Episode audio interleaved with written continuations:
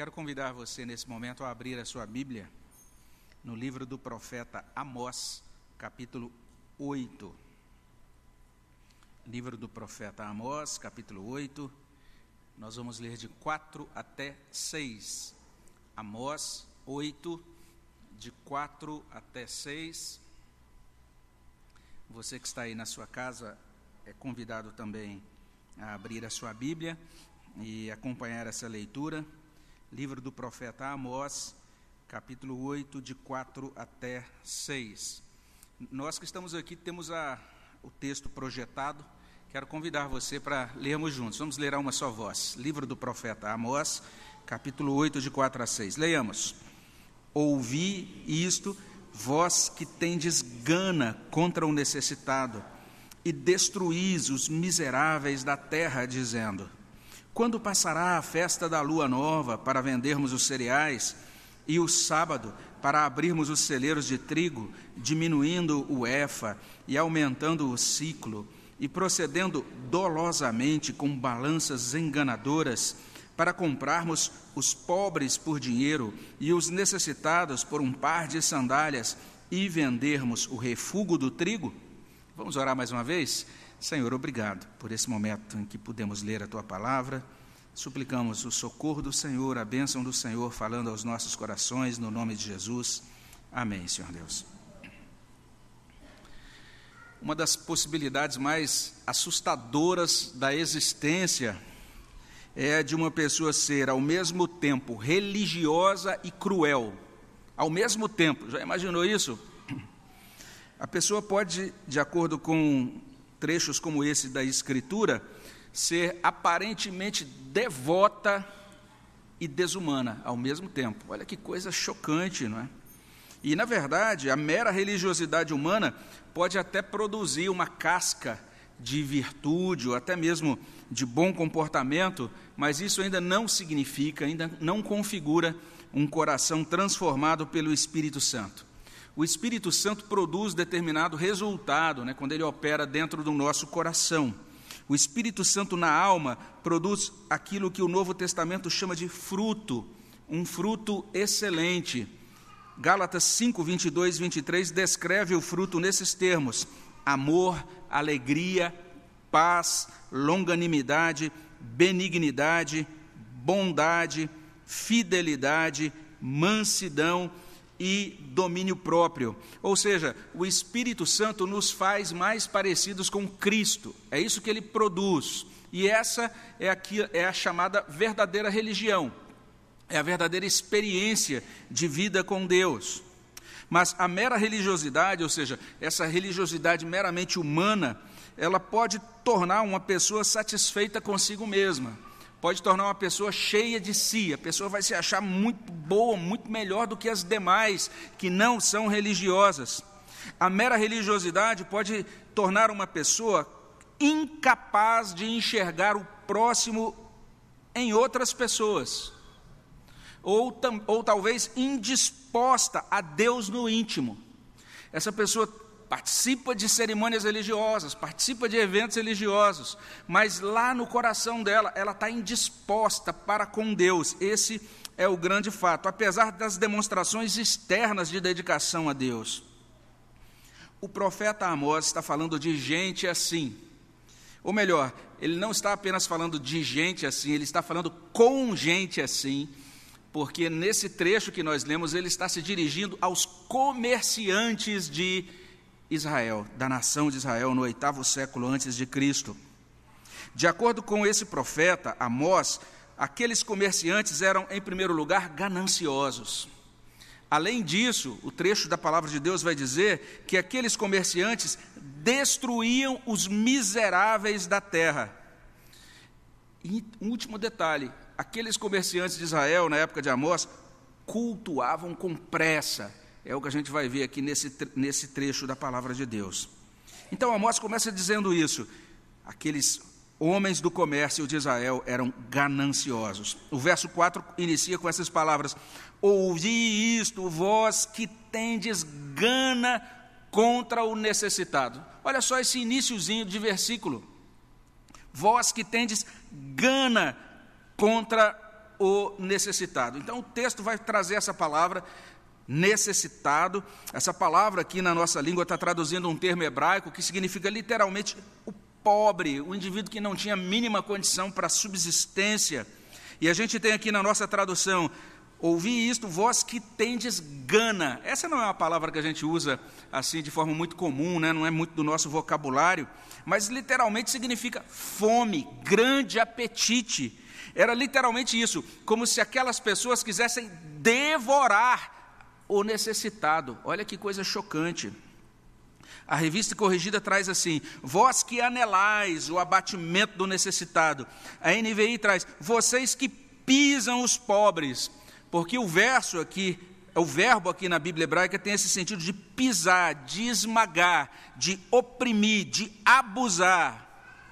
Amós está dizendo isso, que os comerciantes de Israel não viam o necessitado como tal não viam o necessitado como alguém que carecia ser considerado, carecia ser respeitado, carecia ser tratado como igual, com justiça. Aquelas pessoas daquele tempo não imaginavam firmar com o necessitado nenhum tipo de acordo que pudesse gerar ganho para ambas as partes. Pelo contrário, aqueles indivíduos funcionavam como predadores dos necessitados Aquilo que consignava ganho para eles demandava que o necessitado perdesse. Então, é, no fim das contas, no frigir dos ovos, o pobre era usado como coisa. O pobre não era considerado em sua pessoalidade e nem em sua dignidade. Em outras palavras, os comerciantes de Israel eram gananciosos. Mas não apenas isso, em segundo lugar, eles destruíam os miseráveis da terra. Ou seja, como resultado dessa voracidade ou ganância deles, os miseráveis da terra eram destruídos. Está aí no final do verso 4: E destruís os miseráveis da terra. Essa era a situação, essa era a condição. Amós usa outro substantivo que é traduzido aqui como miseráveis, mas que significa literalmente os aflitos. Amós está dizendo isso, os aflitos estão sendo arruinados, é o que diz a NVI. Ou se você tem a nova versão transformadora, lá vai constar assim: os aflitos estão sendo oprimidos. E tem uma outra tradução que traz o seguinte: Ouçam isso, vocês que roubam dos pobres e oprimem os necessitados.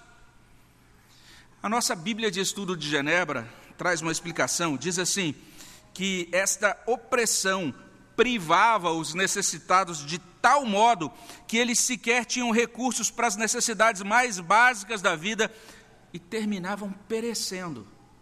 Então, não sei se você que já tem ouvido há algumas semanas os sermões sobre o livro de Amós, é, consegue perceber o que estava acontecendo naquela época. E se porventura você está aqui pela primeira vez, é a primeira vez que está ouvindo essas mensagens, a gente sempre convida você a entrar no site da nossa igreja, em ipbriopreto.org.br, e você tem ali o acesso a todos os sermões anteriores desse livro e também a versão escrita. Mas a gente vai perceber que na época em que Amós profetizou, existia um grupo uma parte da sociedade muito rica. Uma parte que dormia em camas de marfim, tomava vinho em taças, uma parte que é, desfrutava de grande pujança, de grande prosperidade. E ao mesmo tempo existia um outro grupo, os necessitados, os aflitos, que estavam sem ter como subsistir, oprimidos por essa classe de comerciantes. E os detalhes dessa opressão aparecem aqui a partir do verso 5, a parte B, onde a gente lê essas palavras que não são muito do nosso tempo, né? Mas lemos assim: diminuindo o efa e aumentando o ciclo, e procedendo dolosamente com balanças enganadoras. A nova tradução na linguagem de hoje traduz assim: Aí começaríamos a vender trigo de novo, cobrando preços bem altos, usando pesos e medidas falsos e vendendo trigo que não presta. Era isso que os comerciantes faziam. o restolho do trigo, aquilo que não presta, é isso que eles passavam, vendiam para os necessitados. E quando iam vender, vendiam a preços exorbitantes, porque as balanças eram configuradas de modo a produzir um resultado falso. Então, os preços eram altíssimos, os necessitados ficavam com um restolho que era insuficiente para o seu sustento. E no fim das contas, o necessitado era devorado pelas contas. Era isso que acontecia.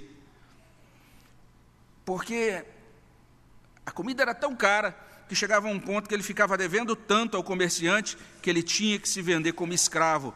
Pode verificar isso aí no verso 6. Para comprarmos os pobres por dinheiro e os necessitados por um par de sandálias e vendermos o refúgio do trigo. A nova tradução na linguagem de hoje traz assim: os pobres não terão dinheiro para pagar suas dívidas, nem mesmo os que tomaram dinheiro emprestado para comprar um par de sandálias. Assim, eles se venderão a nós e serão nossos escravos.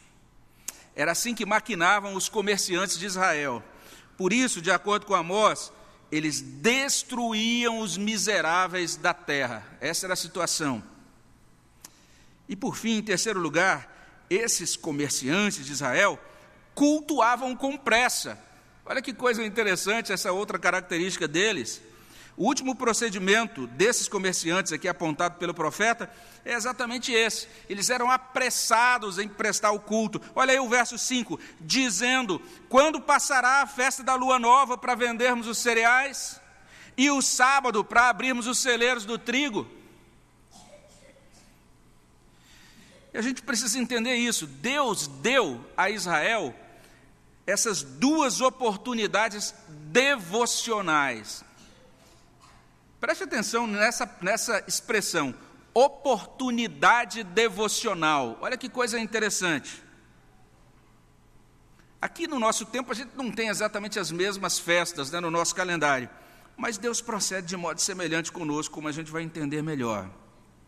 Deus deu a eles a festa da lua nova. E Deus deu a eles os sábados. É o que nós encontramos aqui. Quando passará a festa da lua nova? E o sábado? É o questionamento daqueles comerciantes de Israel. O que era a festa da lua nova? Era uma festa mensal.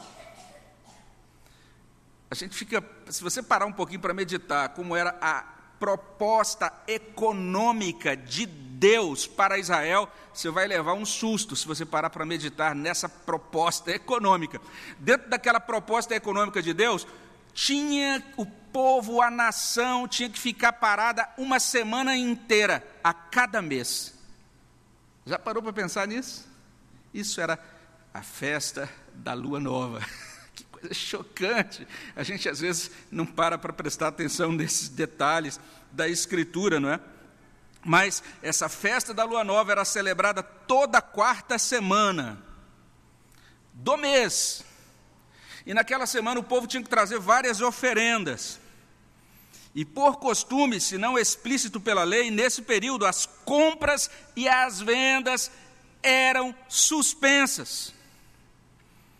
Você pode conferir isso em Números 28, de 11 a 15. Lá diz assim: Nos princípios dos vossos meses oferecereis em holocausto ao Senhor. Aí Deus vai dando a lista: dois novilhos, um cordeiro, sete cordeiros de um ano, sem defeito, três décimas de um éfa de flor de farinha amassada com azeite, em oferta de manjares para um novilho, duas décimas de flor de farinha amassada com azeite, em oferta de manjares para um cordeiro, para um carneiro, e uma décima de uma éfa de flor de farinha amassada com azeite, em oferta de manjares para um cordeiro é holocausto de aroma agradável, oferta queimada ao Senhor. As suas libações serão a metade de um hin de vinho para um novilho, e a terça parte de um hin para um cardeiro, para um carneiro, e a quarta parte de um hin para um cordeiro. Esse é o holocausto da lua nova de cada mês por todos os meses do ano. Todo mês eles tinham que oferecer isso. Também se trará um bode como oferta pelo pecado ao Senhor, além do holocausto contínuo com a sua libação. Então imagine isso, calendário oficial. Todo mês você tem que parar uma, uma semana de vender e de comprar. e tem que se dedicar a oferecer culto a Deus, apresentar holocaustos, trazer suas oferendas de ação de graças, uma vez por mês, sete dias por mês. Mas é muito, gente. Eu tenho o meu comércio para abrir. Quem é que vai sustentar minha casa? Aí vem a lei de Deus, não, não é só a lua nova, você tem que guardar os sábados também. Então a lei diz: uma vez por semana você tem que parar tudo, não comprar, não vender, prestar culto ao Senhor. Nesse dia, o número, o volume de sacrifícios no tabernáculo é duplicado. O, o volume de culto, de atividades de adoração é duplicado.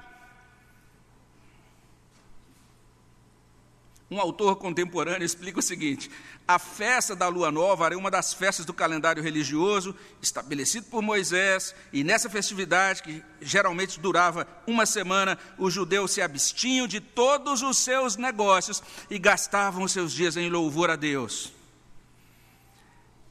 Vou repetir: a festa da lua nova era uma oportunidade devocional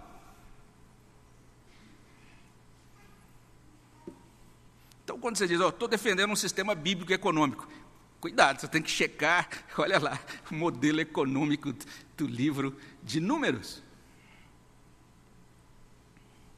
Isso também pode ser dito acerca do sábado, porque o sábado era observado todas as semanas, baseado então em dois atos. Primeiro, baseado no ato da criação, Êxodo 20, de 8 a 11, está lá nos Dez Mandamentos.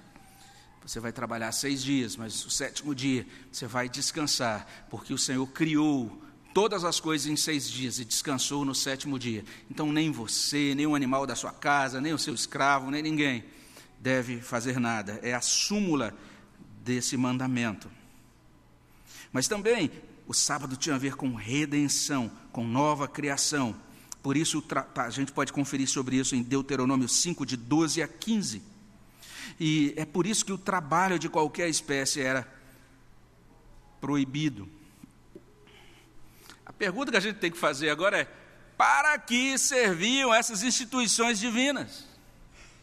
A festa da lua nova e o sábado. Essas, instituições constituíam recortes no tempo comum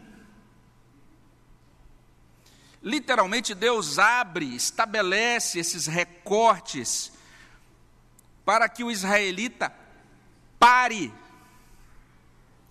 Que chocante, gente. Porque toda a ênfase hoje é na vida ativa, é ou não é?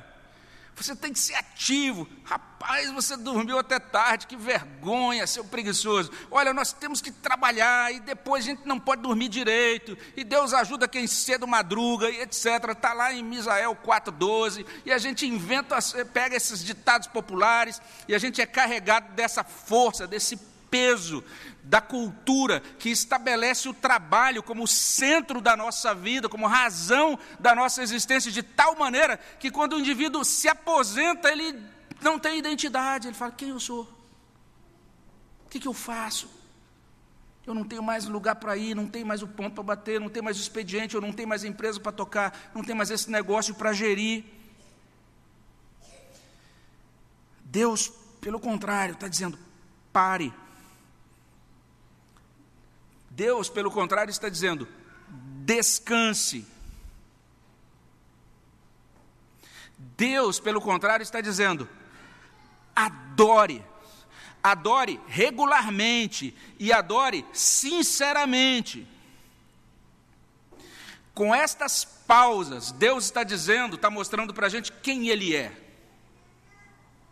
Com estas pausas, Deus está dizendo para a gente quem cuida de nós. Com essas pausas, Deus está dizendo que o povo dele não deve ser escravo nem do dinheiro, nem da falta de dinheiro e nem do trabalho.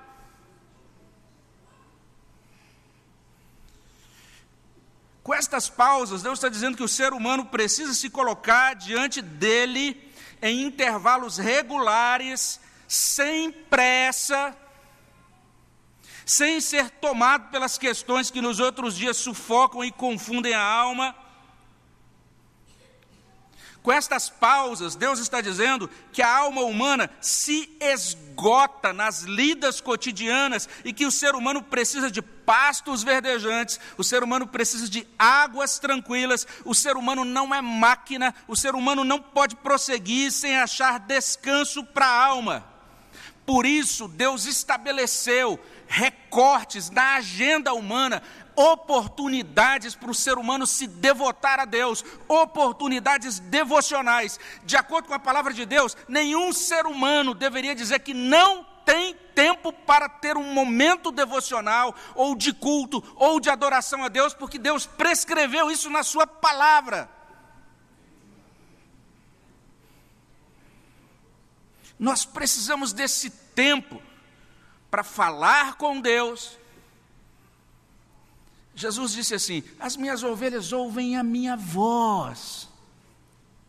Mas a gente vive tão premido pelas muitas atividades e pressões e estresse que a gente não consegue nem discernir a voz de Jesus. Nós precisamos de tempo para declarar a Ele que nós o amamos. Nós precisamos separar tempo para receber dele graça e forças.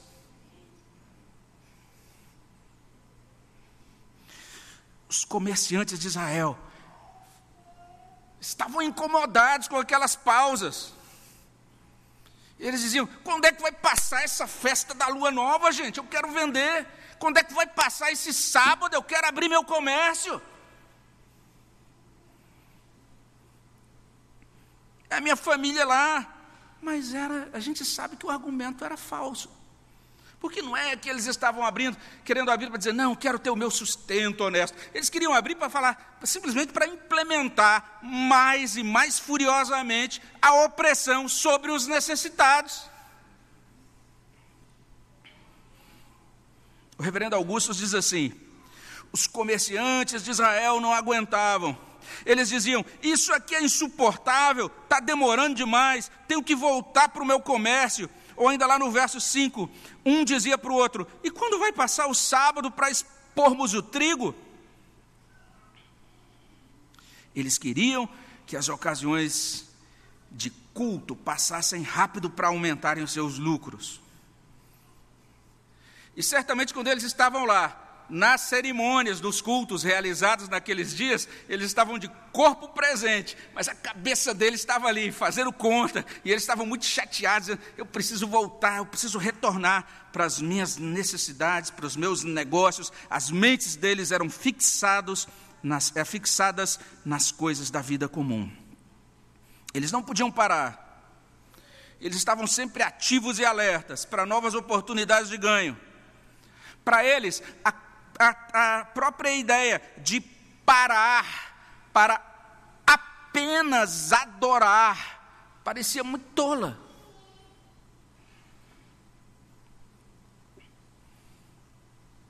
Os comerciantes de Israel eram proativos. Eles eram conscientes de que, que deviam, que tinham que batalhar para matar um leão por dia. Mas ao proceder assim, eles estavam desconsiderando o rugido do leão que chegava por meio de Amós. Amós capítulo 1, 2, capítulo 3, verso 4. O leão vai rugir, Deus vai falar. Mas eles não conseguiam escutar a voz de Deus, porque eles cultuavam com pressa. E dito isso, a gente pode começar a concluir. Então, recapitulando, esses comerciantes de Israel eram gananciosos, destruíam os miseráveis da terra, cultuavam com pressa, tinham os corações duros e ofereciam uma devoção apressada, religiosos demais, mas não tinham compaixão, não eram, não viviam e não eram crentes que agradavam a Deus. A Bíblia vai chamar a atenção para algumas coisas quando a gente olha para ela de modo geral e de modo específico, quando olhamos aqui para Amós, a gente vai perceber essas duas coisas que são importantes. Uma coisa importante é o trabalho. E a Bíblia valoriza o trabalho, diz: olha, o trabalho é grande bênção. Veja depois lá o Salmo 104, Deus falando sobre o trabalho, o homem que sai cedinho para trabalhar, e aí volta para casa no final do dia, e diz: olha, isso aí é uma grande obra de Deus, isso é bênção de Deus, é obra do Senhor. Nós precisamos de trabalho. Mas ao mesmo tempo a Bíblia vai dizer: nós precisamos de descanso. Nós precisamos atentar para o que a Bíblia fala sobre o descanso de Deus. É claro que nós precisamos de descanso, primeiramente, em termos de salvação. E é nesse sentido que Jesus diz lá em Mateus 28, a partir do verso. Ah, Mateus 11, a partir do verso 28. Vinde a mim, todos vós que estáis cansados e sobrecarregados, e eu vos aliviarei. Ele diz que nós devemos aprender dele, e no fim do processo ele diz: vocês vão encontrar descanso para a alma de vocês. Então nós precisamos de salvação nele, porque é só na salvação nele, em Cristo, que nós encontramos esse descanso. Porque todas as outras proposições da religião vão mais ou menos dizer o seguinte para você: que você tem que trabalhar, você tem que produzir, você tem que cumprir a sua meta diante do grande supervisor cósmico, que é Deus, que vai verificar no fim do teu expediente, ou seja, no fim da tua vida, se você cumpriu as metas e mostrou perfeição e realmente foi, foi uma pessoa que ganhou mais pontos do que acrescentou débitos. Salvação pelas obras justiça própria.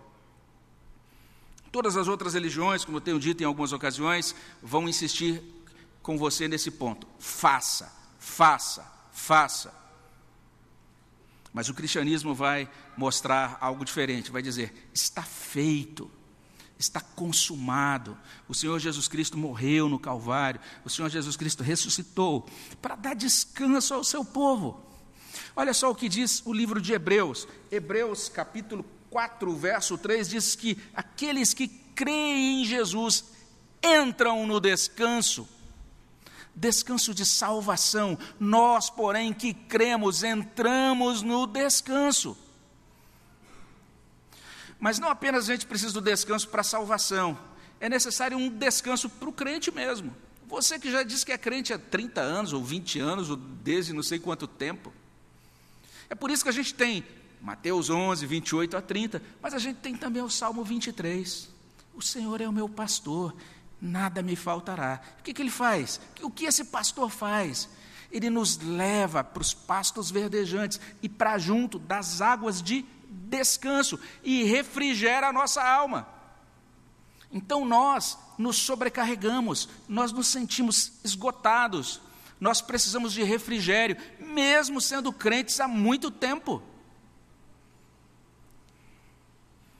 Mas o tempo todo nós somos pressionados. Existe uma cultura que nos pressiona e que diz que depende de nós e que a gente tem que se esforçar mais porque depende de nós e que a gente tem que dormir menos porque depende de nós e a gente tem que se entregar a um processo, na verdade, cultural que é opressor, que traz sobrepeso, sobrepeso para a nossa alma e para a nossa vida.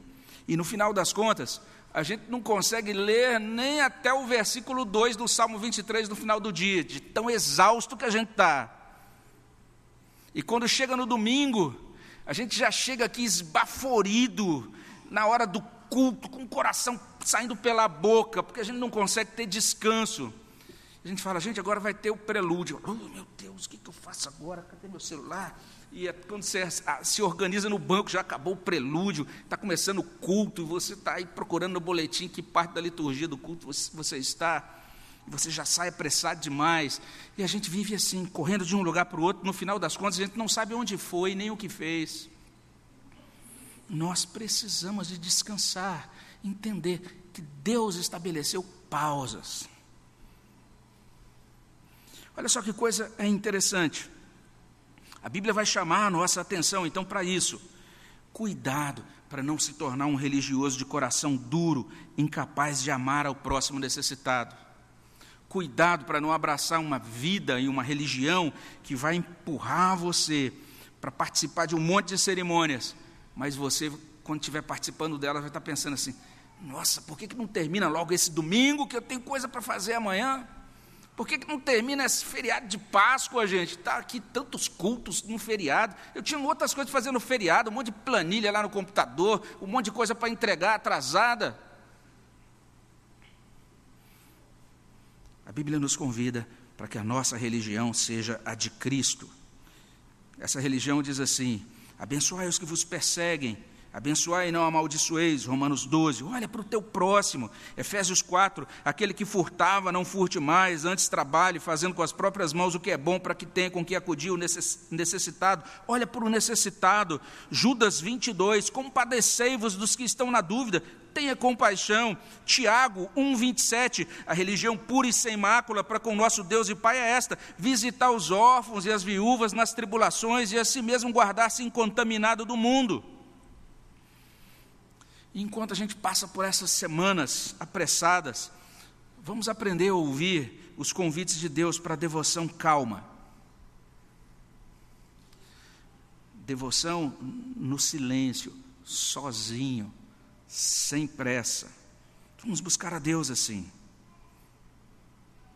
Vamos aproveitar também os nossos domingos, os dias de culto. Você que tem acompanhado aí online, bênção ter você online. Quero convidar você, venha num domingo, participe conosco aqui também presencialmente. Vamos valorizar mais as nossas janelas, que são oportunidades devocionais. Tem janela devocional na segunda, porque os, jovens se reúnem para orar na segunda, o conselho se reúne para orar na segunda, tem janela devocional na terça, porque a gente tem os grupos da igreja que se reúnem nas terças-feiras, tem uma grande janela devocional na quarta-feira à noite, que acontece todo, toda quarta às 20 horas, e para essa janela devocional tem vindo três, quatro pessoas. Tem janela devocional na quinta, porque a SAF se reúne na quinta-feira para orar. Tem janela devocional na sexta, tem janela devocional nos sábados. Tem um monte de oportunidades para você adorar a Deus, oferecer a Deus seu sacrifício de louvor e de adoração. Negócios são importantes a agenda familiar é importante, outras questões são importantes, mas nunca nos esqueçamos do que é mais importante do que tudo. Buscai primeiro o reino de Deus e a sua justiça, e todas estas coisas vos serão acrescentadas. Portanto, não vos inquieteis com o dia de amanhã, pois o amanhã trará os seus cuidados. Basta ao dia o seu próprio mal. Aqueles comerciantes iam para aquelas reuniões, para a festa de lua nova e para celebrações de sábado, com seus corações duros e reclamando por dentro. Ah, que coisa, que perda de tempo. Por que não acaba logo essa festa da lua nova? Por que não acaba logo esse sábado? Eu preciso estabelecer meu comércio, regular a minha, a minha balança malandra e ganhar o máximo de, de dinheiro que eu puder ganhar durante essa nova semana. Deus vê o nosso coração. Os homens veem o nosso desempenho cerimonial. Deus queria receber a adoração de Israel, mas em lugar de adoração, ele viu opressão. Em lugar de adoração, ele viu ambição. Em lugar de adoração, ele viu indiferença e também pressa. Que o nosso coração seja amolecido e a nossa devoção seja avivada pelo poder e pela graça de Deus. Amém, meus irmãos? Vamos orar sobre isso? Abençoa os nossos corações, ó Deus. Visita a nossa alma e nos concede essa graça de sermos atraídos para uma comunhão viva contigo e para entendermos que, para a nossa própria saúde mental, emocional, espiritual, nós precisamos aproveitar essas oportunidades de devoção que o Senhor nos concede. Ajuda-nos, ajude-nos a aproveitá-las. E nessas oportunidades, aproveitar esse tempo para expressar ao Senhor o nosso amor e o nosso louvor. É o que pedimos no nome de Jesus. Amém, Senhor Deus.